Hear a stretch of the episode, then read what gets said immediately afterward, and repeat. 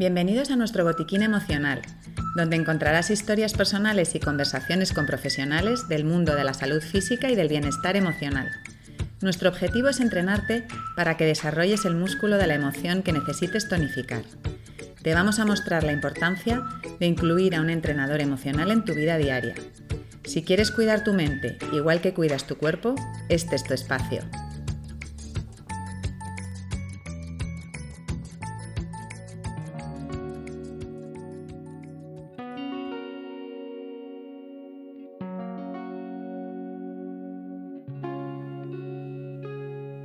Esta semana se ha eliminado el uso obligatorio de las mascarillas.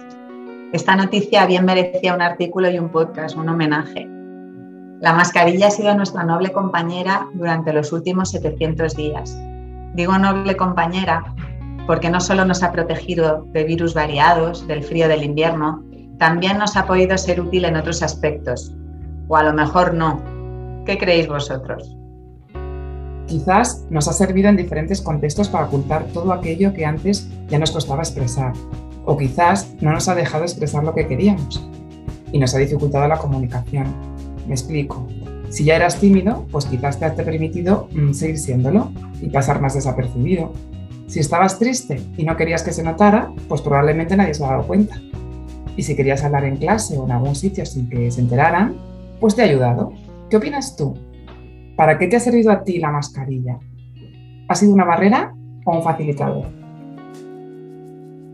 Pues mira, en lo físico puede que te haya generado granos en la barbilla, como me pasó a mí, eh, ansiedad, asfixia, como nos han contado algunas personas, o incluso distensión en la mandíbula.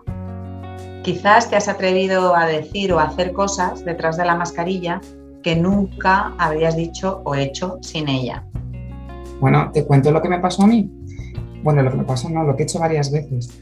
Y yo he experimentado el cantar o el hablar sola por la calle con la mascarilla puesta. A lo mejor parece un poco locura, pero hice como varias veces el experimento y, yo era como que me sentía invisible, que nadie me veía. Entonces el, el, probarme a mí misma que podía hacerlo sin que nadie me viera, no sé fue como liberador, como experimentar que podía hacer lo que quisiera sin que nadie me dijera nada, ¿no? No sé. A mí me sirvió para eso. Es que esto ha sido así. La mascarilla nos ha permitido hacer muchas cosas nuevas. A lo mejor incluso has potenciado habilidades. Bueno, a mí sabes lo que me ha, me ha ayudado eh, a ser consciente de que ya antes hablaba bajito, ¿sabes? Mucha gente me ha dicho a mí que a veces, en algunas ocasiones, en algunos contextos, tengo que levantar más la voz pues con la mascarilla me da cuenta que todavía, o sea, ese, ese tono de voz bajito todavía lo tenía que levantar más. Entonces me ha permitido fijarme en ello y levantar más la voz y que se me escuche más. Sí, mira, yo pensándolo eh, me, me, doy cuenta que a mí me ha ayudado a expresar muchas cosas con los ojos. Totalmente. ¿A vosotros? Sí, te digo yo que a más de uno le va a costar acostumbrarse ahora a estar sin ella. Mira, piensa en los niños y en los adolescentes. Sí, mis hijos me cuentan que, en clase no todos han querido quitarse la mascarilla. Cuando les he preguntado por qué, me comentan que les da vergüenza. Fijaros el poder que ha adquirido la mascarilla, la seguridad que nos ha dado y la inseguridad que supone quitarla. Bueno, es que ahora que comentas esto, Fíjate en la adolescencia, esa edad en la que sientes tantas inseguridades, el acné, por ejemplo. Y, esa edad ya sabes que, las emociones están desbordadas, ¿no? Y, las mascarillas han ayudado a taparlas. En algunos casos seguro que les ha ayudado a ocultarlas, les ha venido bien, pero en otros ha desembocado en problemas mayores que, ya estamos viendo en consulta, ¿verdad? Mm, mm, mm.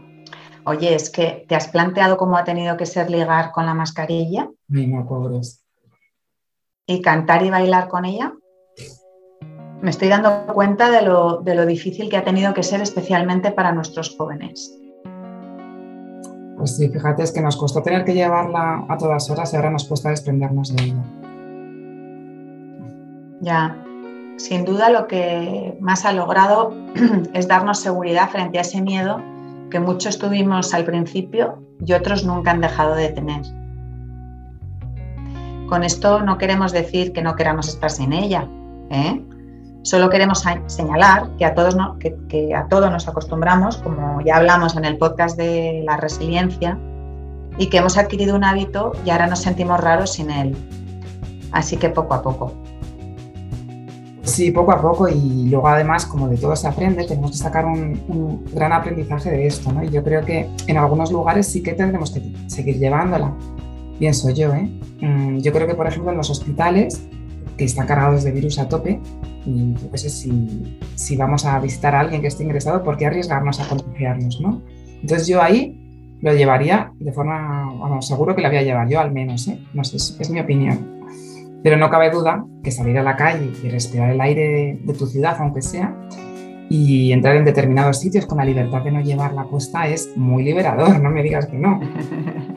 Sí, definitivamente tenemos que hacer hincapié en que en el cuidado de la salud emocional lo normal es no llevar la mascarilla. Totalmente. ¿A cuánta gente has conocido en los últimos dos años que no les has visto la cara entera?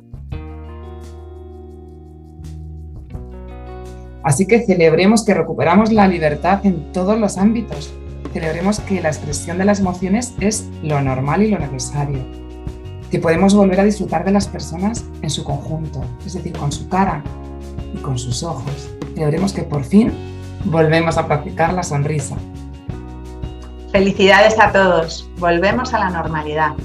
Cuidad vuestra mente igual que cuidáis vuestro cuerpo.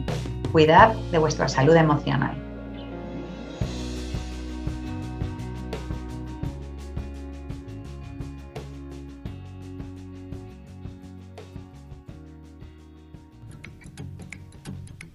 Esperamos que el contenido de este botiquín te abra nuevas perspectivas. Seguimos ampliándolo con más herramientas. Para participar escribe a info@tusaludemocional.es. Estamos deseando escucharte. Recuerda que si quieres cuidar tu mente igual que cuidas tu cuerpo, este es tu espacio.